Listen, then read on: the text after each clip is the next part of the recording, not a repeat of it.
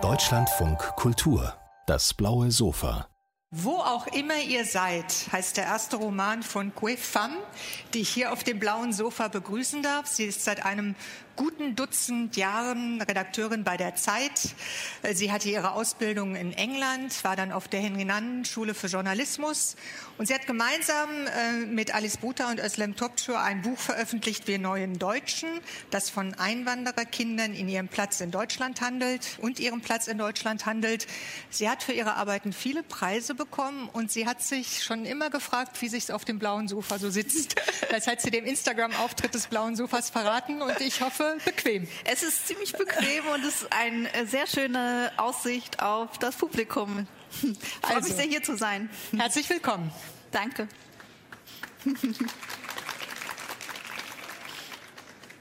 Wo auch immer ihr seid, das ist zunächst die Geschichte einer jungen Frau, die ihren Namen nicht aussprechen kann und deshalb ändert in den gefälligen Namen Kim. Warum? Diese junge Frau ist um die 30 und sie lebt in Berlin und möchte einfach nur dieses ganz normale Berliner Leben leben. Und alles, was zu Irritationen führt, will sie wegschieben. Und ihr Name ist eine ständige Irritation. Der ist nämlich ähm, ein vietnamesischer Name, der sehr literarisch ist. Sie ist benannt nach einer berühmten vietnamesischen Romanfigur, Dichterfigur, Geo und kann das aber nicht so richtig gut aussprechen, weil sie die Sprache ihrer Eltern eigentlich gar nicht so gut beherrscht. Und die Eltern kommen aus Vietnam, sprechen aber zu Hause Deutsch. Die Eltern kommen aus Vietnam und es wird zu Hause eine Mischung aus Vietnamesisch und Deutsch gesprochen. Und von daher ist dieser Name eine ständige Erinnerung daran, dass ihre Eltern eine andere Kultur mitbringen, die eben zu einer Irritation führt in ihrem Berliner Leben. Und um nicht ständig daran erinnert zu werden, denkt sie, dass es einfacher ist, sich einfach Kim zu nennen. Der Roman ist ja auch eine literarische Annäherung an ihre eigene Familie. Was hat Sie dazu bewegt? Ich hatte immer das Gefühl, dass es in meiner Familie unglaubliche Geschichten und Charaktere gibt. Also erstmal ist die Familie wahnsinnig groß. Also ich habe, ich weiß gar nicht, glaube ich, habe 40 oder 50 Verwandten, also Tanten, Cousins und so weiter. Also mein Vater hatte acht Geschwister, meine Mutter neun und die haben dann Partner und es ist ein riesiges Sammelsurium und darunter befinden sich wirklich unglaubliche Geschichten. Zum Beispiel habe ich auf der Seite meiner Mutter in Vietnam gibt es so zwei Zwillingsbrüder, die nach dem Vietnamkrieg beide sozusagen vom Staat eine Aufgabe zugeteilt bekommen haben. Der eine hatte eine Schrimpsfarm, der andere eine Kautschukplantage. Und der Mann mit der Schrimpsfarm ist dann durch Pleite gegangen, durch die Schrimpszucht. Und der mit der Kautschukplantage wurde unglaublich reich und ist es bis heute. Und alleine diese Geschichte von diesen Zwillingen fand ich immer so schillernd. Auf der Seite meines Vaters gibt es halt eine Tante, die unglaublich schön ist. Sie sieht aus, sie ist immer perfekt geschminkt, so wie ich jetzt zufällig für diesen Fernsehauftritt geschminkt ist. So sieht sie auch in ihrem Alltag aus. Und wenn man mit ihr durch die Straßen lief in Kalifornien, da haben ja immer alle Leute hinterhergeschaut. Und sie ist aber gehörlos. Wenn die Leute sie angesprochen haben, konnte sie es nicht verstehen. Also sie hat nicht reagiert, wenn man ihr hinterhergepfiffen hat. Nee. Und von daher hatte ich immer das Gefühl, es steckt so viel in dieser Familie und so unglaublich, auch unglaubliche Geschichten, auch unglaubliche Dramen. Aber ich habe mich ehrlich gesagt, es brauchte einen Anstoß von außen, um diese Dramen anzupacken und mich wirklich dem Stoff zu nähern, weil ich auch selber eine gewisse Scheu hatte. Wenn es die eigene Familie ist, ist es irgendwie sehr nah an einem dran und man hat so, ich war so ein bisschen, ich weiß nicht, vielleicht kennen das andere ja auch. Also wenn etwas sehr nah einmal dran ist, dann hat man manchmal auch eine gewisse Berührungsangst. Wie Und haben Sie die überwunden? Ich habe die im Grunde überwunden, weil ich ein ja, ein, ein Angebot hatte von einem Literaturagenten und dann auch von einem Verlag. Dem Sie von den Zwillingen erzählt haben, im Zweifel. Nicht von den Zwillingen, aber von der Tante. Und dieses Buchprojekt hat mir eine Art, war eine Art Vorwand. Also ich konnte dann zu meinen Verwandten gehen und zu denen sagen, ey, Leute, ich arbeite an einem Buchprojekt. Übrigens ist, ich möchte jetzt mit euch persönlich Interviews führen und zwar mit jedem einzelnen einzeln und persönlich. Und das war eine sehr ungewöhnliche Situation, weil es normalerweise so ist, wenn ich nach Vietnam komme und meine Verwandten treffe, dann sind wir immer in einer Herde unterwegs. Wir sind immer so zu zehn oder so unterwegs und gehen irgendwo essen. Und dann diese Situation herbeizuführen, wo man sich wirklich one-on-one -on -one hinsetzt, so wie wir jetzt hier sitzen und auch wirklich über sehr persönliche Fragen spricht oder auch einfach über sehr ähm, basale Fragen wie, in welchem Jahr wurdest du geboren? Wie war deine Schulzeit? Was erinnerst du von deinem, dem Haus deiner Kindheit? All diese Fragen konnte ich meinen Verwandten normalerweise nicht stellen, wenn ich mit denen einfach essen gegangen bin, weil wir an dieser großen Gruppe zusammen waren und es da irgendwie nicht diesen Raum gab für so ein tieferes Gespräch.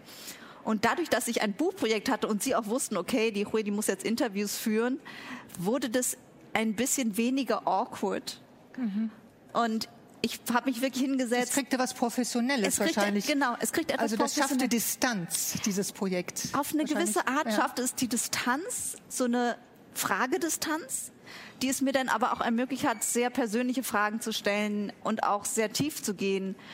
Also ja, haben Sie die Fragen in der Rolle als Journalistin gestellt? Ich habe mich ein bisschen so gefühlt tatsächlich. Mhm. Ich ah, habe ja diesen journalistischen Background, deswegen war es für mich vielleicht auch eine Position, die ich einfach annehmen konnte. Ich konnte in die Rolle der Journalistin schlüpfen und die der Nichte, die der deutschen schweigsamen Nichte verlassen. verlassen und konnte dann auch mit ihnen über sehr dramatische Dinge reden. Also mhm. zum Beispiel hat mir mein Onkel, also mehrere meiner Onkel sind als Boat People nach dem Vietnamkrieg nach Amerika geflohen. Aber das ist, wenn man so flieht, dann ist es nicht eine einmalige Sache, sondern es sind oft mehrere Versuche, drei, vier, fünf Versuche. Und sie haben dann erzählt, wie sie, mein jüngster Onkel sozusagen, hat dann erzählt, wer mit elf Jahren mit den älteren Geschwistern zum ersten Mal geflohen ist und ins Gefängnis kam. Und er war elf Jahre und es war ein halbes Jahr im Gefängnis oder ein Jahr. Und das war eine unvorstellbare Sache, die ich, von der ich keine Ahnung hatte. Und ich konnte dann mit ihm dann auch einfach nochmal nachfragen, wie war die zweite Flucht, die dritte Flucht. Und er hat mir dann erzählt, irgendwie, wie, wie dann auch mit jedem Fluchtversuch auch seine Kraft sozusagen immer schwächer wurde. Und er auch dann irgendwann dachte, es, es wird nichts mehr. Und am Ende hat es dann doch geklappt. Und das war, glaube ich, das ist, war etwas, was ich in einer normalen Situation, in einem normalen Familiensetting nie hätte fragen können. Wie war deine Flucht? Wie bist du eigentlich hergekommen? Wie war es im Gefängnis? Wie war es auf dem Flüchtlingsboot? Wie war das, als du gefangen genommen wurdest? Das geht nicht in der großen Familienszene. Nee, das, gar nicht. Das kann ich mir vorstellen. Das klingt unendlich intensiv und ja auch sehr dokumentarisch. Mhm. Also gab es einen Moment, wo das dokumentierende Projekt zu einem literarischen wurde? Ja, also ich habe es wirklich als großes Dokumentationsprojekt begonnen. Ich habe meine Verwandten interviewt in Kalifornien, in Vietnam. Ich habe aber auch andere Zeitzeugen gesprochen, Schriftsteller, Wissenschaftler, Journalisten, auch gerade in Vietnam, die den Krieg erlebt hatten oder die Zeit danach. Ich war sogar in Kambodscha und bin, habe versucht sozusagen eine Fluchtroute nachzufahren und habe mit zwei Leuten gesprochen, die die Khmer Rouge erlebt haben, was in dem Buch gar nicht direkt wiedergespiegelt wird, aber mir geholfen hat, diese Zeit zu verstehen. Ich wollte, dass es historisch authentisch ist und dass es stimmt und dass ich eine bestimmte Zeit so beschreiben kann, dass es ihr gerecht wird mit all ihren Widersprüchen, all den Dingen, die auch nicht offiziell erzählt werden. Und gleichzeitig hatte ich aber dann, irgendwann nachdem ich diese ganze Materialsammlung hatte, viele Notizbücher und viele Monate Arbeit schon reingesteckt, hatte ich dann irgendwann das Gefühl, ich kann das nicht einfach so eins zu eins aufschreiben. Es, dieses Buch sollte nicht einfach nur ein Transkript sein von dem, was meine Verwandten erlebt haben, sondern ich muss es in eine andere Form führen, weil ich nämlich immer mit diesem Buch viele, also ich wollte immer Leute erreichen, denen das Thema fremd ist, denen die Vietnam vielleicht nicht kennen, die vielleicht schon auch mit dem Vietnamkrieg was davon gehört haben oder so oder sich dafür interessiert haben. Aber ich wollte ein Buch schreiben, wofür man keine Vorkenntnisse braucht. Und ich wollte ein Buch schreiben, was zwar von dieser einen vietnamesischen Familie handelt, aber im Grunde vielleicht etwas sein kann, wo sich auch ganz andere Familien wiederfinden können. Und dafür hatte ich dann das Gefühl, war die Form eines Romans besser, weil ich dann viel mehr verdichten konnte. Ich konnte irgendwie tiefer gehen, ich konnte auch mehr zuspitzen, aber gleichzeitig authentische Anekdoten und Gedanken einfließen lassen. Zuspitzen und gleichzeitig die Perspektive öffnen. Ja, weil man den Authentizitätsanspruch nicht in der verpflichtenden Form hat. Ja, genau. Also als Journalistin ist man ja immer auch eingeengt von dem Korsett der Fakten und der Realität. Du musst es halt ganz original schreiben, sonst ist es Fake News. Und gerade wenn man eine Geschichte rekonstruiert oder eben über Flucht schreibt, die oft sehr nonlinear ist und sehr kompliziert, hatte ich das Gefühl, es ist für mich leichter, die Realität, mich davon inspirieren zu lassen, aber auch es in eine Form zu gießen, die eine gute Erzählung ist und die es immer weiter vorantreibt. So wie Sie es beschreiben, also diese vielen Gespräche mit den vielen Familienmitgliedern in dieser Intimität, das klingt äh, schon danach, dass Sie auch neue Perspektiven auf die Familie selbst entdeckt haben für sich. Und der Roman hat für mich als Kernthema also erstmal die Entdeckung der eigenen Familiengeschichte, ja, ganz nämlich genau. der, der ja. Protagonistin und das aus unterschiedlichen Perspektiven, denn es geht ja um drei Personen. Vielleicht sagen Sie dazu mehr. Genau, also der Roman, also Sie, Sie sagen das genau richtig. Er handelt auch davon, wie eine, wie diese Hauptperson, die Geo, die sich Kim nennt und ja eigentlich ihre eigene Geschichte gar nicht kennen will, im Laufe des Buchs immer tiefer da reingerät und auf einmal versteht, wo sie herkommt und auch, was sie vielleicht überraschenderweise, subtilerweise von ihren Verwandten und Ahnen verinnerlicht hat. Bestimmte Arten über Dinge zu sprechen oder nicht zu sprechen zum Beispiel. Und ich habe in diesem Buch gibt es drei Charaktere. Also es gibt diese Ich-Erzählerin, die in der heutigen Zeit lebt. Es gibt ihren Vater, dessen Geschichte in Flashbacks erzählt wird. Er ist der älteste Sohn einer Familie aus Saigon und verlässt das Land 1968 und kommt nach Deutschland und wird dann von dieser deutschen 68er-Bewegung umarmt. Eigentlich wollte er nach Frankreich. Eigentlich wollte er Frankreich, aber ein das misslicher Zufall. Ist ein misslicher, also ich Grund, weil seine Not so schlecht war, musste er nach Deutschland. Aber es ist ihm auch gleich, weil er, die eine Ecke von Europa wird schon nicht so anders sein als die andere. Ja. Und er gerät halt hier in den Sog der 68er-Bewegung und bekommt durch sie einen ganz neuen Blick auf den Vietnamkrieg und beginnt halt auch, so wie der 68er, mit Ho Chi Minh zu sympathisieren. Die dritte Figur in dem Buch ist sein jüngerer Bruder, der zurückgeblieben ist in Vietnam und erlebt, wie die Kommunisten, also die Partei sozusagen, die von seinem älteren Bruder bejubelt wird, wie die den Krieg gewinnen und wie sich alles verändert und wie die Familie zu Hause auf einmal existenzielle Angst bekommt um ihre Zukunft, um ihr Haus, um ihre Ersparnisse und wie sie schließlich beschließen zu fliehen, auch wenn sie dafür ihr Leben riskieren müssen. Es sind diese drei Stränge und es gibt für mich, sind es auch drei Personen, die sehr unterschiedliche politische Haltungen vertreten. Also der Vater ist sozusagen der, der linke, durch Deutschland sozialisierte linke Idealist. Und der Bruder ist halt der Antikommunist, der in den USA ein neues Leben beginnt und dann auch anfängt mit Trump zu sympathisieren. Ja, zusammengeführt werden die drei Stränge durch den Tod der Großmutter. Ja. Von dem die Protagonistin über Facebook erfährt. Und dann beginnt eine Reise des Kennenlernens und des Zusammenführens. Wieder ihren Willens, muss man mhm. sagen. Sie ist auch von dieser Facebook-Nachricht erst total genervt. Warum werde ich jetzt von diesem Onkel angeschrieben, mit dem, der in Amerika lebt und mit dem ich doch eigentlich gar nichts zu tun habe, mit dem ich überhaupt in den letzten 15 Jahren noch nie gesprochen habe? Und ja, dann das, das war auch deshalb interessant. Äh, ich fand das wirklich spannend, denn da erfährt sie vom Tod eines Menschen, nämlich ihrer Großmutter, die sie gar nicht kennt mhm. und um die sie auch nicht trauert, weil sie nie Eingang in ihren Alltag gefunden hat. Ja. Also diese Fremdheit gegenüber einer Familie, die dann aber etwas auslöst. Das fand ich außerordentlich spannend. Ja, sie hat, es ist ihre Großmutter und man würde denken, eigentlich, wenn die eigene Oma stirbt, dann müsste man noch eigentlich in tiefer Trauer sein. Und das ist für viele Leute ist es ja so.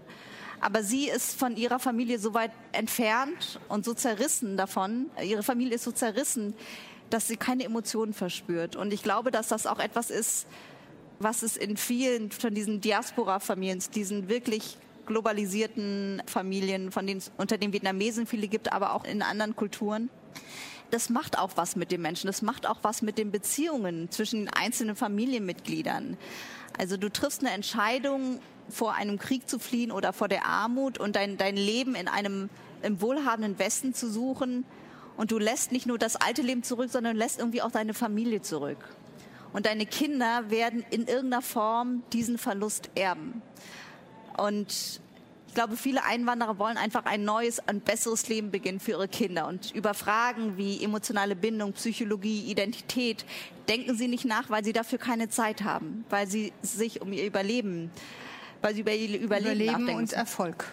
und, und an das Ankommen, genau. Ankommen, Erfolg. Die Sprachlosigkeit äh, durchzieht in der Tat dieses Buch. Die Sprachlosigkeit, die die Kinder geerbt haben. Und es wurde ja auch zu Hause nie über die Familie gesprochen. Ja, genau. Oder nur in Anekdoten. Also Und es wurde gezahlt. Es wurde immer Geld geschickt. Ja, es wurde immer das Geld ist, äh, geschickt. was man so tut als pflichtschuldiger Verwandter aus dem reichen Westen. Und es ist auch wirklich wichtig, dass Leute Geld schicken, weil das dazu helfen kann. Also gerade zum Beispiel in Vietnam, sagen wir mal, Krankenhausrechnungen zu bezahlen. Wenn Mhm. mal jemand eine schwere Erkrankung hat, das ist unglaublich teuer. Es gibt da nicht das gleiche Sozial- und Gesundheitssystem wie hier. Oder es dient, das Geld dient dazu, um Häuser zu bauen oder Kinder zur Schule zu schicken. Also es spielt eine sehr wichtige Rolle. Aber manchmal ist es auch eine Ersatzhandlung für andere Dinge, für, für andere Formen der wirklich Kommunikation. Und was ich auch ein bisschen beschreiben wollte, ist, dass ja auch der Vater Min auch zu seiner eigenen Mutter den Kontakt irgendwie verliert. Auch er erzählt ihr nicht, wie er jetzt in Deutschland auf einmal eine neue Heimat, eine neue politische Heimat gefunden hat und sich vollkommen anders entwickelt hat, als sie sich das eigentlich gewünscht hätte. Ja, es ist auch ein Buch über Enttäuschungen und den Umgang mit Enttäuschungen. Aber kommen wir noch mal auf die Fremdheitserfahrungen. Das ist ja wirklich so eine Art Schlüsselmotiv. Also Tochter, Vater, Onkel, Vater und Onkel verlassen ihre Heimat, aber sie machen ganz unterschiedliche Fremdheitserfahrungen. Sie machen unterschiedliche Fremdheitserfahrungen, weil sie auf unterschiedliche Arten fremd sind. Also der Vater ist ein Vietnamese, der nach Deutschland kommt in einer bestimmten Zeit. Er ist wirklich ein Ausländer. Er muss die Sprache und die Kultur und das Wetter und das Essen, all das lernt er zum allerersten Mal kennen. Und er hat aber das Glück, dass er sozusagen Schnee. den Schnee, ja, Ja. wirklich. Das kennt man ja gar nicht, wenn man dort aufwächst im tropischen Klima. Und er wird aber sehr gut aufgenommen von diesen 68er Studenten letztendlich und auch von Leuten, die ihm sehr geholfen haben. Das ist zum Beispiel auch inspiriert von einer wahren Geschichte. Er hatte zum Beispiel eine, mein Vater hatte in Deutschland so eine Art, ähm, ich weiß gar nicht, wie man das nennt, Adoptivoma oder so, Oma Haas. Die hat ihn bei sich aufgenommen, als er nach Deutschland kam. Und auch äh, Kakao. Äh, es gibt eine Szene, wo der Vater Kakao trinkt. Das ist eine basiert auf einer wahren Anekdote, dass diese Oma Haas meinem Vater Kakao gegeben hat zum Trinken. So. Und er findet aber seinen Weg. Und seine Tochter wiederum ist in Deutschland geboren, kennt also dieses Land, kennt die Sprache, kennt die Kultur, ist aber fremd zu der Kultur ihrer Eltern und wird auch manchmal fremd gemacht von den Deutschen. Das ist nochmal eine andere Ebene. Und die dritte Person, der Cern, der Onkel, der kommt als Flüchtling nach Kalifornien, allerdings landet er dort in seiner vietnamesischen Community. Es gibt in der Nähe von Disneyland, Kalifornien, einen Ort, der heißt Little Saigon. Den gibt es wirklich. Das ist so ein Vorort von LA, in dem ganz viele frühere Flüchtlinge aus Vietnam sich niedergelassen haben. Und da gibt's große Shopping-Malls, alles auf Vietnamesisch, die dann halt zum vietnamesischen Neujahrsfest dann auch ganz bestimmte Pflanzen verkaufen oder Feste feiern. Es gibt so einen Nachtmarkt, der so ähnlich ist wie der Markt in Saigon. Es gibt lauter spezialisierte Restaurants, also wo man nur zum Beispiel so Bannbau bekommt, Hefeklöße oder Soy, Klebreis, also noch viel, viel spezialisierter als das, was man in Deutschland kennt. Das heißt, er ist in Kalifornien, aber er ist dort auch in einer, in einer vietnamesischen Welt, ja. Das ist In auch einer- noch mal eine andere Fremdheitserfahrung, ein anderes Erlebnis. Ich habe da so ein bisschen an Wilhelm Meister gedacht. Äh, Amerika, du hast es besser. Ja. Also wo ja am Ende auch äh, alle auswandern, weil sie in Europa ihre Identität nicht finden. Ist vielleicht auch ein bisschen idealistisch. Ja, Aber, ich weiß nicht, ob äh, es, ich weiß nicht, ob es dort besser ist. Ich dachte immer, dass die Asian Americans oder die Vietnamese Americans mit sich viel mehr im Reinen sind als Ich zum glaube, das Beispiel ist ich der entscheidende Punkt. Ja. Das dachte ich, aber ich bin nicht so sicher, ob es wirklich so ist. Also ich hatte vor einer Weile habe ich mal ein Interview geführt mit Ocean Vuong, der natürlich ein grandioser Poet und Schriftsteller ist, der ja auch seine Erfahrung geschrieben hat als ein vietnamesischstämmiger Junge, der in den USA aufwächst, in einer Kleinstadt in den USA. Und auch er hatte sehr, sehr starke Fremdheitsgefühle. Also es ist, glaube ich, es ist dann vielleicht auch eine Projektion die wir auf diese Einwanderer-Community haben. Aber Oder in dem Fall eben die Protagonistin. Ja, genau. Kim. Kommen wir noch mal zur Fremdheitserfahrung. Die, die Frage, woher kommst du? Das ist ja die Frage, die Kim unendlich nervt, weil sie sie als übergriffig empfindet, weil sie ihr vor Augen führt, dass sie eigentlich nicht dazugehört. Aber diese Frage, woher kommst du, wird im Verlaufe des Romans zu der zentralen Frage für sie selbst. Das stimmt, ja. Und damit wird ihr eigentlich die Spitze genommen. Kann man das so sagen? Ja, ich glaube. Oder sie verschiebt ähm, sich zumindest. Ich glaube, dass wenn man in Deutschland diese Frage stellt, wo kommst du her, dann bezieht sich das ganz oft schon auf das Äußere oder sozusagen auf das vermeintliche Herkunftsland, das jemand hat. Und es gibt viele Leute, die sich davon genervt fühlen, so wie Kim. Sie findet aber im Laufe des Buchs eigene Art, diese Frage zu beantworten. Und ich glaube, darin liegt der Schlüsselpunkt. Die Frage, wer man ist, ist ja eine Frage, die sich die allermeisten Leute selber stellen. Und gleichzeitig gibt es aber auch diese anderen Menschen, die sie einem stellen und auch manchmal mit beantworten. Und ich glaube, dass es bei diesen Identitätsfragen, es ist manchmal eine Zumutung, wenn man eine so persönliche Frage selber verhandelt und gleichzeitig aber immer wieder von anderen reingeredet bekommt, man sei so oder so. Und das ergibt dann ist da oft eine Diskrepanz und dann ist man auf einmal in der Situation, dass man sich erklären muss dafür, wer man selber ist oder wie man sich selber positioniert. Ja, aber das Interessante in dem Roman ist, dass sie ja das Gefühl hat, sie muss etwas erklären, was sie selber nicht weiß. Genau, sie, genau. Wie soll sie, also wenn Leute sie danach fragen, wo kommst du her? Und sie meinen eigentlich, sie wollen die Antwort hören, ich komme aus Vietnam. Aber wir wissen ja, sie will ja nicht mehr ihren vietnamesischen Namen benutzen. Sie spricht die Sprache kaum, sie kennt ihre eigene Familie, vietnamesische Familie nicht. Also wie kann sie sich damit identifizieren? Wie könnte sie wahrheitsgemäß antworten, ich komme aus Vietnam, wenn sie das so stark ablehnt? Und im Laufe des Buches entdeckt sie aber, dass man diese Frage vielleicht auch anders beantworten könnte, und zwar durch die eigenen Augen. Und sie beginnt halt die Geschichte ihrer Familie und ihrer Verwandten, die ich jetzt eben auch so skizziert habe, besser zu begreifen, beginnt auch zu begreifen, dass es all das auch etwas mit ihr zu tun hat. Die Traumata, die Kriegserlebnisse, die Zerrissenheit von ihrem Onkel, von ihrem Vater und anderen in der Verwandtschaft haben sie auch geprägt. Und das ist dann der Ort, wo sie herkommt, sozusagen. Ihre Familiengeschichte ist für sie die Antwort auf die Frage, wo kommst du her? Ich komme aus dieser Familie und ich begreife zum ersten Mal, was das bedeutet, was diese Familie alles durchgemacht hat und ich bin ein Kind davon. Das ist eine andere, ich glaube, es ist eine andere Art zu antworten als ich komme aus der Schweiz oder, mhm. oder, oder Vietnam oder so. Es ist eine vielleicht ein bisschen kompliziertere Art darauf zu antworten, aber ich glaube, dass es für sie viel näher dran ist an ihrer eigenen emotionalen an ihrem eigenen Zugehörigkeitsgefühl. Ja, es ist auch die authentischere Art. Und es ist auch ein Buch, das davon erzählt, dass Verständnis immer mit Wissen zu tun hat. Hm. Es ist nicht äh, intuitiv, sondern erst als sie neues Wissen erfährt, beginnt sie auch für sich selbst ein neues Verständnis zu, zu erarbeiten muss man ja fast sagen, oder zu erfahren. Es ist ja eine emotionale und eine, eine, eine wissentliche Sache. Also es ist auch ein Roman über unterschiedliche Perspektiven. Ja, auf jeden Fall. Und es ist auch ein Roman, glaube ich, der dafür wirbt, oder was heißt dafür wirbt, das klingt so blöd. Also dieser Onkel, der Trump-Wähler ist zum Beispiel, er ist am, ihr am Anfang total unsympathisch, als sie das erfährt. So wie, glaube ich, die allermeisten liberalen Berliner Deutschen äh, das, sehr äh, unsympathisch finden würden, wenn jemand mit, mit Trump sympathisieren würde. Aber im Laufe der Geschichte versteht sie, wo das herkommt. Mhm. Und man muss das dann nicht auch umarmen, diese Position, aber man kann zumindest verstehen, wie jemand an diesen Punkt gelangen kann.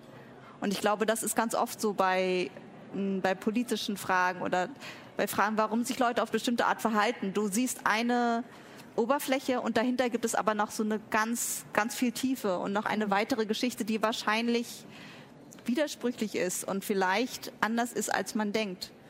War es Ihnen wichtig, den Leserinnen und Lesern auch neue Perspektiven zu öffnen über dieses Buch?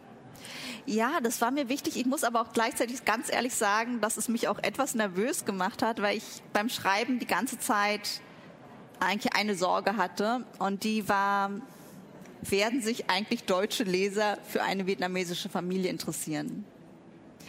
Es ist Abgesehen von der Frage, von der ständigen Frage, die ich mir gestellt habe, ob ich es schaffe und wie ich es schaffe, diesen Roman fertig zu schreiben, aber habe ich mich dann einfach auch gefragt, werden sich die Leute dafür interessieren oder ist es für sie zu weit weg?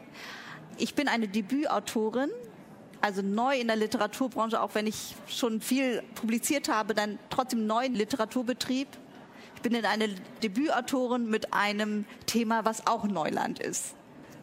Und wie würde das in der Kombination funktionieren? Wollen die Leute das gerade deswegen lesen, weil es eine Geschichte ist, die es bisher noch nicht gab?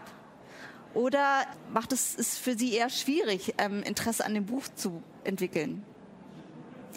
Also auf jeden Fall ist es ein sehr spannendes Buch, eine Einladung, sich mit unterschiedlichen Perspektiven auseinanderzusetzen, in neue Welten zu schauen. Und ich glaube, es ist auch ein Buch, in dem man von dem man eine ganze Menge lernen kann. Ich danke Ihnen sehr, dass Sie da waren. Quelle femme.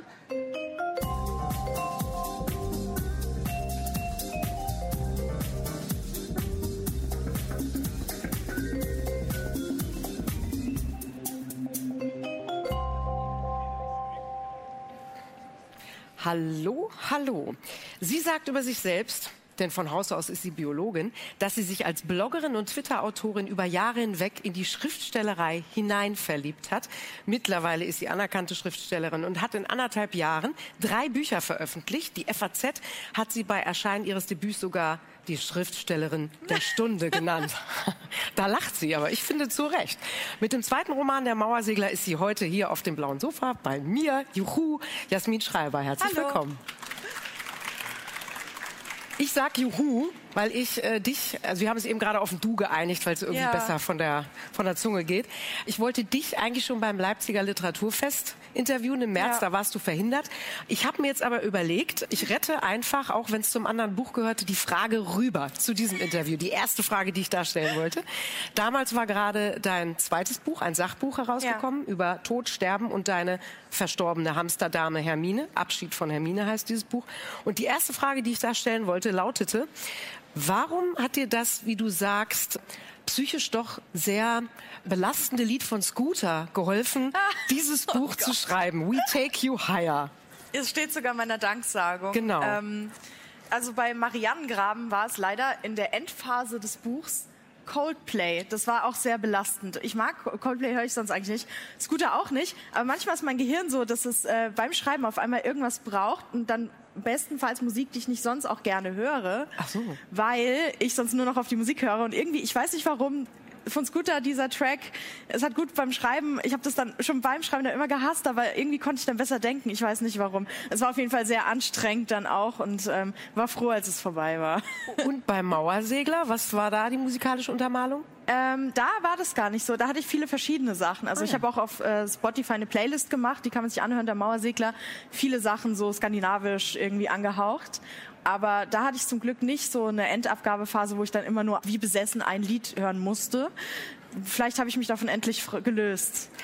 Es So. wäre wünschenswert, zumindest von Scooter. Ja, auch für meine Nachbarn, glaube ich. Oder jetzt für meinen Freund, der mit mir zusammen wohnt. Eine herrliche Vorstellung. Ähm, ist es richtig, dass Sie den Roman Der Mauersegler parallel zum Sachbuch Abschied von Hermine geschrieben haben? Ja, also Abschied von Hermine habe ich auch parallel zu Mariannengraben geschrieben. Also das lief länger nebenbei. Und es ist immer so, dass ich schon ein Buch, wenn ich ein Buch schreibe, plane ich schon das nächste, weil mir das irgendwie hilft, nicht sofort losschreiben zu können, weil man sonst irgendwie auf, ich sag mal, den naheliegendsten Schluss kommt. Und dadurch, dass ich ein anderes Buch schreibe, bin ich gezwungen, noch zu warten mit dem anderen Buch und kann immer wieder drüber nachdenken, immer wieder drüber nachdenken. okay.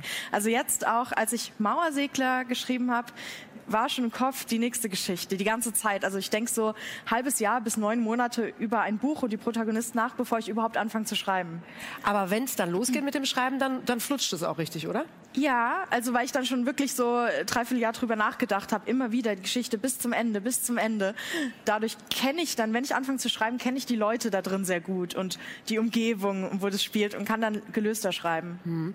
Äh, Was ich mich gefragt habe, ich habe diesen tollen Podcast äh, zum Thema Depression von der Stiftung Deutsche Depressionshilfe mit dir gehört und Harald Schmidt moderiert das ja. Ja. Und da hattest du erzählt, dass dieser Erfolg von Mariannengraben, der ja gigantisch war, dich förmlich überrollt hat und dich dann auch runtergerissen hat, weil als das Buch dann draußen war, ja sozusagen die Struktur fehlte, dieser Tagesablauf, den ja. du immer hattest beim Schreiben, das war dann alles weg. Ist es auch deshalb, dass du so viele Bücher parallel schreibst, so ein bisschen wie so eine, so eine Beschäftigungstherapie, habe ich mich gefragt? Ja, ich habe mich auch immer gefragt, ob es die Angst vor der Lehre ist, also dass ich irgendwann einfach Angst habe, was ist, wenn, wenn nichts mehr kommt, aber das Gute ist, aus, also in mir wohnen diese ganzen ProtagonistInnen. Das habe ich auch so verschiedene Sachen aus Mauersegler, diese Leute da drin, die waren schon länger in mir drin und ich denke immer wieder über sie nach und irgendwann ist wie so eine Kiste und ab und zu hole ich da eine Person raus, setze sie in eine Geschichte und gucke, ob das ihre Geschichte ist. Mhm. Und es macht mir einfach unglaublich Spaß. Also ich bin regelrecht besessen davon, die ganze Zeit Geschichten zu denken. Also ich mag auch ohne dass ich schreibe, habe ich mir schon immer Geschichten ausgedacht. Ähm, Mariannengraben, der Protagonist, den kannte ich davor schon Jahre quasi. Hätte nur nie gedacht, dass ich wirklich mal Schriftstellerin werde und dachte, naja, das ist nur für mich halt. Und jetzt ist es wie so eine bevölkerte Welt in mir drin und ich pick mir immer jemanden raus und erzähle seine oder ihre Geschichte. Und ich glaube, ich hoffe einfach, dass das immer so weitergeht, nicht dass ich an zehn Jahren da stehe, so, ja, jetzt bin ich fertig. Also hoffe ich das nicht. Das, ja, das, das, hoffe ich aber auch. Ich hoffe, dass ja. die Jasmin immer schön voll bleibt mit ProtagonistInnen. Ja. So. Ähm, aber, aber trotzdem, jetzt nochmal, wann war denn dann dieser Moment, wo du doch gemerkt hast, so, es ist eben doch nicht nur für mich, das muss jetzt raus, das muss unter die Leute? Ähm, das war eigentlich, ich habe das so geschrieben und habe das einer Freundin gezeigt, einfach nur so. Das war bei Marianengraben, da meinte sie, oh, das ist das Beste, was du je geschrieben hast. Fand ich gar nicht, weil ich das so planlos einfach vor mich hin, diese Figur ähm, Helmut, die ich da in meinem Kopf hatte, die habe ich da einfach nur mal erzählt, nur was so ein Ausschnitt über aus seinem Leben. Mhm. Und so kam das dann irgendwann und dann, ich wurde auch davor schon öfter von Verlagen oder Agenturen angeschrieben, habe immer gesagt, nee, weil ich immer dachte, was, ich werde doch keine Schriftstellerin. So quasi, also das war für mich wie Science Fiction oder Fantasy, weil ich ja irgendwie jetzt nicht aus, irgendwie, ich kenne keine bekannten Leute, ich komme nicht aus irgendeinem entsprechenden Elternhaus und dachte, ja, Schriftsteller, das ist was für Träumer. Und ja, aber irgendwie hat sich dann doch ergeben. Dann habe ich meine Agentin kennengelernt, Elisabeth Ruge die war dann sofort, die hat quasi mich sofort unter ihre Fittiche, so, dieses Buch, das wird, das wird ein Buch, jetzt hör auf immer zu sagen, das ist nur so. Und dann hat das gut funktioniert. Also ich habe so ein bisschen diesen Schubs gebraucht, ja. mich selber ernst zu nehmen. Ich glaube, es ist eh was, was Frauen ganz oft haben, so dieses, nee, quatsch ich doch nicht und ah, ich will jetzt auch niemanden nerven damit und wahrscheinlich eh nicht so gut oder so. Und dann äh, habe ich so jemanden gebraucht, der sagt, so Jasmin, jetzt hier mal raus auf die Bühne. Und es war eine Frau, die Es war eine Frau, hat. die ich auch sehr bewundere. Also mhm. Elisabeth ist für mich wirklich ähm, sehr guter Orientierungspunkt Punkt, wie man sich gerade in der Literaturwelt, die ja auch noch trotzdem sehr stark männlich dominiert ist, wie sie da echt so Kompromismus durchwartet und ihr Ding macht. Das äh, ist schon sehr inspirierend. Und jetzt schwang das gerade schon so ein bisschen mit. Du, du schreibst auch immer mal wieder über eben Selbstzweifel, ja. obwohl du jetzt ja ein Erfolg nach dem anderen landest. Wie ernst nimmst du dich denn mittlerweile als Schriftstellerin? Mittlerweile schon, aber halt eben durch so auch Zuspruch von meinem Verlag und, und Menschen, mit denen ich arbeite, die mich so wahrnehmen oder auch JournalistInnen. Und irgendwann sickert es so ein, ja, das bin ja wirklich ich. Das ist jetzt nicht irgendwie, weiß ich nicht, ich imitiere jetzt keine Schriftstellerin.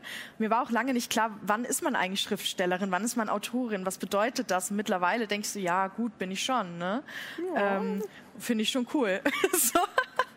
Ich finde es auch sehr cool, zumal du dir äh, ja auch Themen vornimmst, die jetzt nicht in jedem Buch behandelt werden. Tod, Sterben oder eben auch Schuld. Auch ja. bei Marianengraben ging es ja auch schon um Schuld. Da hat sich die Protagonistin ja schuldig gefühlt, weil sie ihren Bruder nicht vor dem Ertrinken retten konnte. Ja. Ganz einfach, weil sie gar nicht dabei war in dem genau. Urlaub, wo es passiert ist. Jetzt ist es noch ein bisschen krasser beim Mauersegler, denn da hat tatsächlich der Protagonist ich sag's mal so, Sie müssen es dann selber herausfinden, wie das alles passiert, natürlich. Aber er hat seinen Freund auf dem Gewissen. Ja. Was fasziniert dich so sehr an diesem Thema Schuld? Also beim Schreiben ist es ja so, dass ich auch selber Dinge rausfinden muss. Und beim Mauersegler war es jetzt so, man muss sich so überlegen, dass viele Bücher enden eigentlich da, wo ich anfange. Ich hätte ja auch einfach über diese Freundschaften, wie er dann die Schuld auf sich lädt und wie es dann schlimm ausgeht, erzählen können aber ich frage mich dann immer, wie geht es da eigentlich weiter? Mhm. Also da, wo viele Geschichten enden, habe ich mich selber, ich weiß es selber nicht. Ja, ich habe zum Glück sowas noch nie gemacht und ähm, kann dementsprechend nicht aus meinem Erfahrungsschatz musste mir dann überlegen, ja, wie, ist jetzt, oder positiv, Märchen, die Prinzessin heiratet den Prinz, die kennen sich fünf Tage. So, das ist das Happy End, da denke ich mir, nee, ich würde jetzt eigentlich gerne mit Popcorn gucken, wie diese Ehe läuft. Ja, so, wo man sich absolut nicht kennt. So. Und ähm, das dachte ich mir auch beim Mauersegler. Ich da angesetzt habe, eigentlich an dem schlimmen Punkt, wo man eine Geschichte endet, fange ich an. Mhm. Und guck, wie lebt man damit? Ich meine, der ist ja immer noch da. Wenn man Schuld auf sich lädt, diese Person, und es ist ja jetzt nicht so, es ist kein böser Mensch, sondern wollte halt was richtig machen und ging voll nach hinten los. Und wie lebt man damit? Hm. Habe ich mich gefragt. Und das ist beim Schreiben, da stelle ich mir halt selber manchmal auch so Fragen. Wie lebt man damit? Und dann versuche ich es rauszufinden über eine Geschichte. So. Und wie er damit lebt. Er lebt damit, er, er, will ja, um ganz ehrlich zu sein, gar nicht zwingend damit leben, ja. ne, erstmal.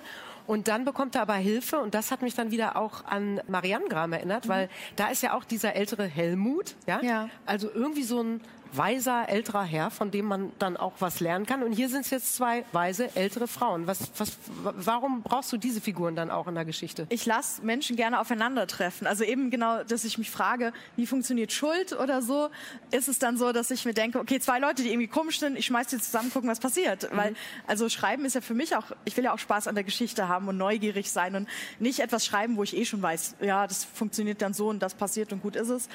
Und die zwei Frauen über die habe ich eh schon länger nachgedacht und eigentlich waren die eigentlich gar nicht eingeplant in der Geschichte, aber die haben sich mir immer mehr aufgedrängt und ähm, dann wollte ich irgendwie auch über die schreiben und dann dachte ich, wieso schreibe ich nicht über beide?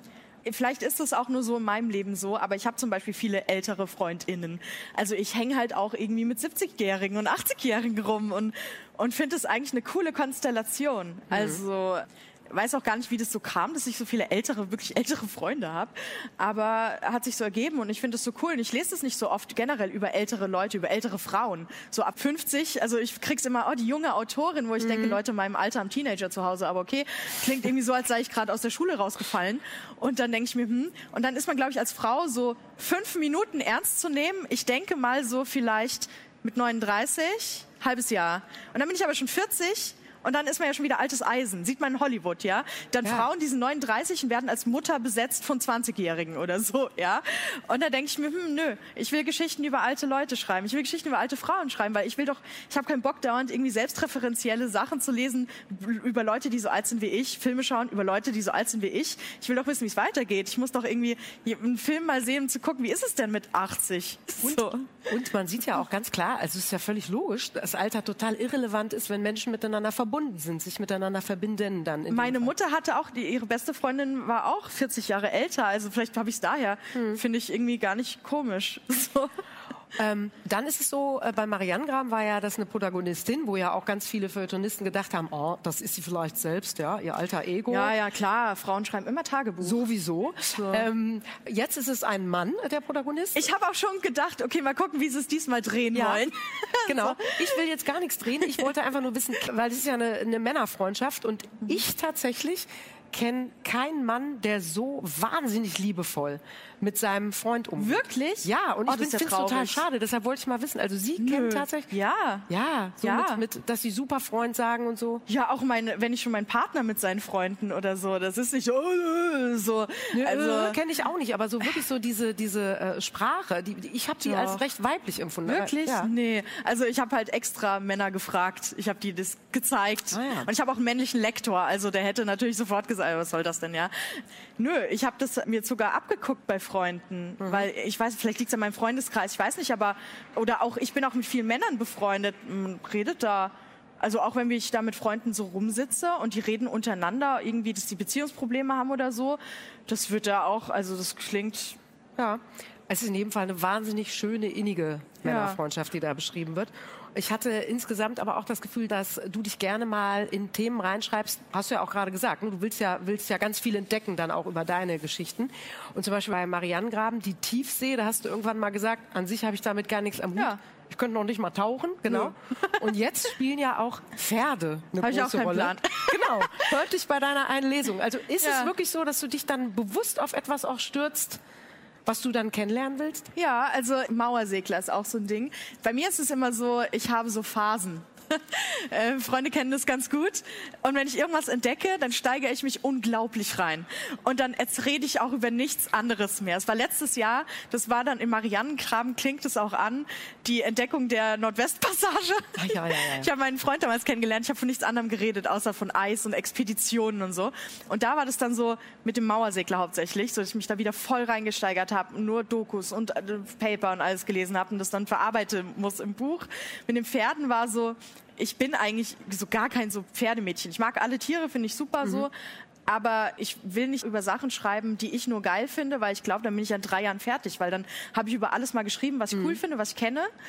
Dann war es das mit der Schriftstellerei. Also suche ich mir immer Sachen, die ich nicht kenne, weil ich die dann auch erst rausfinden muss, sonst ist es mega langweilig. Und das ist eine tolle Mischung, weil da ist eben dieses sehr Unbekannte, was wir dann gemeinsam kennenlernen. Ich bin auch kein Pferdemädchen.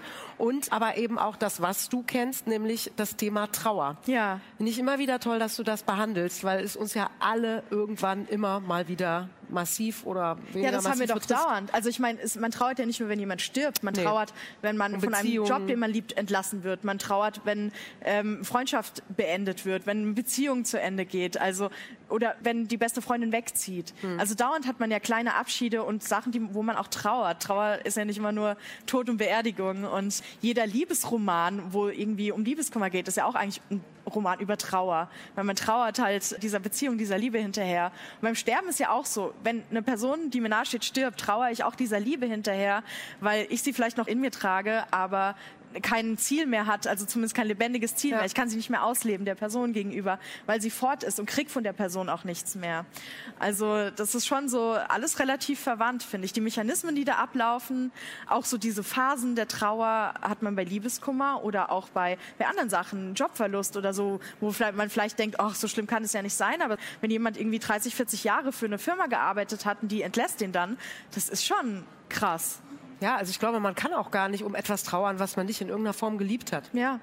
Dann wäre man gar nicht traurig. Also sonst wäre es ja so, ach Gott, zum Glück ist, Genau. das, ist die Beziehung vorbei. Und äh, dann hast du nämlich dieses, fand ich total spannend, dieses irisch-keltische Totenfest Samhain. Ja.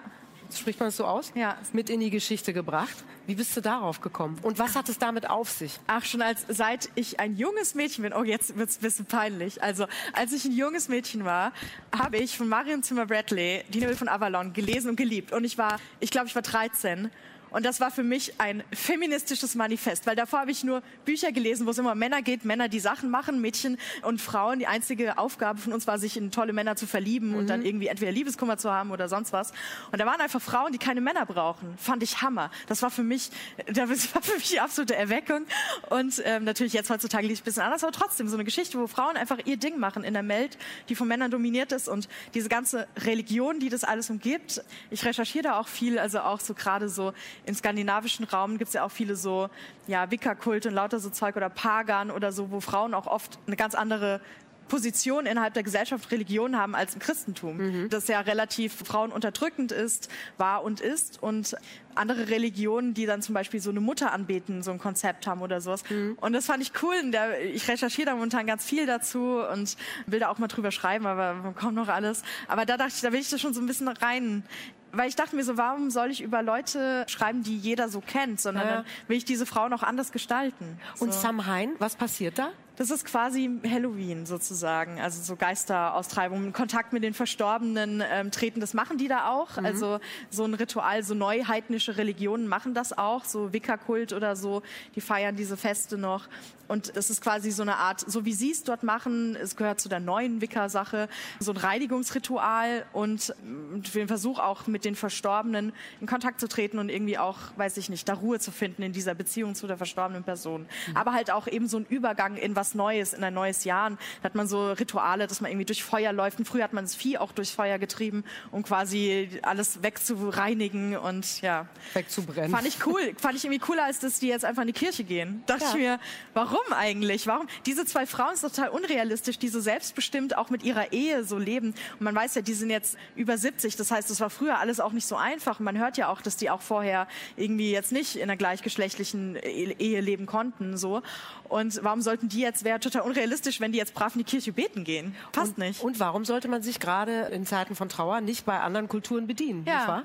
Ist sehr spannend. Also ich finde auch ehrlich gesagt, so wie wir jetzt in dieser westlichen Welt, die ja sehr christlich geprägt ist, finde ich, wie wir mit Trauer umgehen, tatsächlich schon am unangenehmsten. Also wie man da ums Grab steht und alle sind schwarz angezogen und so alles wie sie, hm. und die Leute, da kennen sich Leute seit 40 Jahren, wissen am Grab und gehen dann zu der Person und sagen mein Beileid, weil man irgendwie nicht weiß, was man sonst machen soll. Mhm.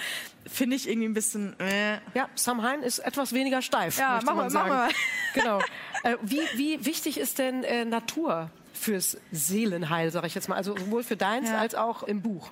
Da ist, also, ist die Natur ist ja förmlich eine, eine äh, weitere Protagonistin. Genau, ja, äh, habe ich auch extra so gemacht, weil ich auch sehr ohne das jetzt spirituell klingen lassen zu wollen, sehr in Kontakt mit der Natur bin, aber absolut auf biologischer Ebene. Fasziniert mich sehr, interessiert mich sehr ich brauche das auf jeden Fall, ganz viel Naturkontakten in der Natur sein für mein Seelenheil, Seele. Aber ich kenne auch Leute, die finden es ganz schlimm, die, die kalten kaum einen Park aus. Irgendwie, wenn dann Käfer kommt, sind die schon am Limit ja. und ähm, brauchen die Großstadt. Aber ich brauche irgendwie so die Natur, weil ich mich sonst so entkoppelt fühle von allem. Und weil in der Stadt dauernd irgendwas ist. Eine Stadt ist ja einfach so dermaßen da und will dauernd was von einem. In der Natur stehe ich halt rum.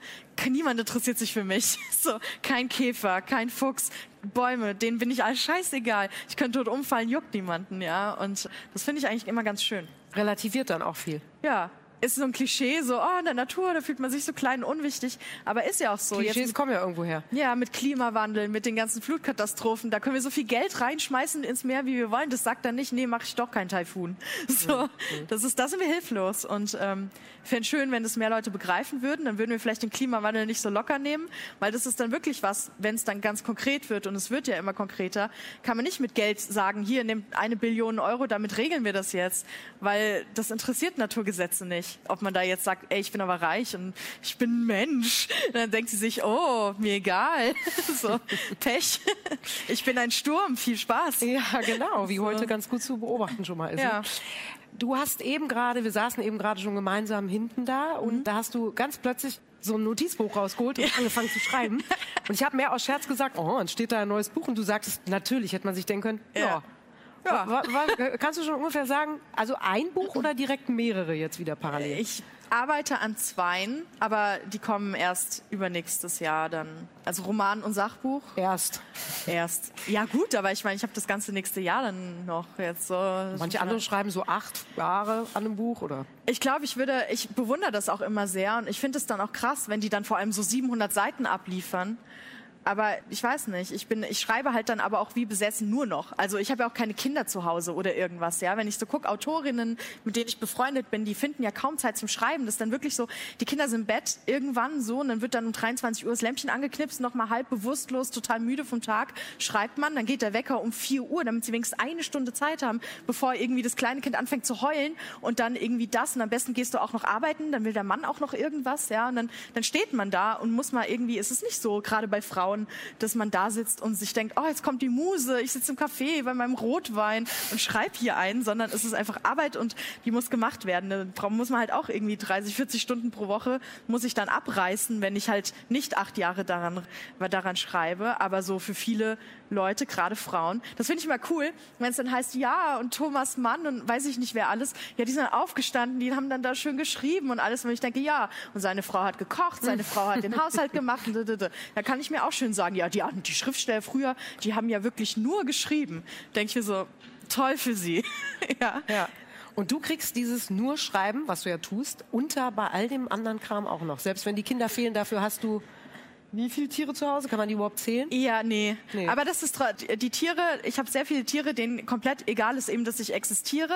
Also die, nehme ich Asseln, ja, Schnecken. Riesentausendfüßer, lauter so Zeug. Die leben in ihren Waldterrarien. Die wissen nicht, dass ich da bin. Die interessieren sich einen Scheiß für mich. Ich könnte sterben, würden sich freuen, weil dann könnten sie mich aufessen.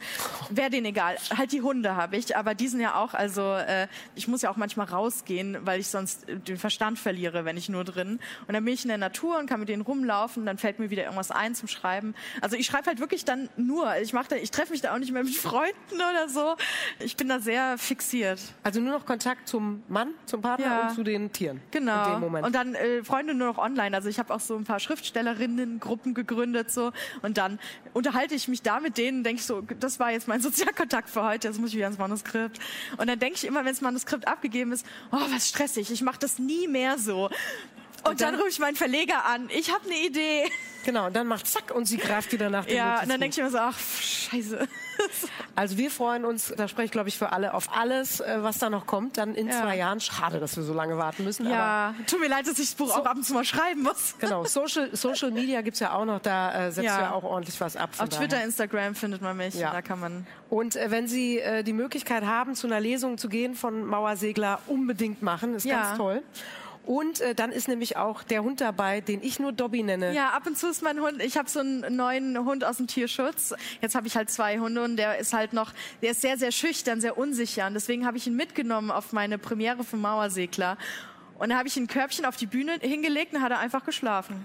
Und War Sie- ihm egal. Und wenn Sie Harry Potter, die, die Verfilmung dann, äh, nachdem Sie natürlich Ja. alle Bücher gelesen Dobby. haben. Dobby, der äh, ne, mit den Ohren, genau so sieht Ihr Hund Er hat aus. sehr doll Ohren einfach. So. Er hat sehr dolle Ohren Ja. und das soll der letzte Satz in diesem Interview sein. Super. Mit Jasmin Schreiber. Herzlichen Dank, Dankeschön. dass du heute hier warst.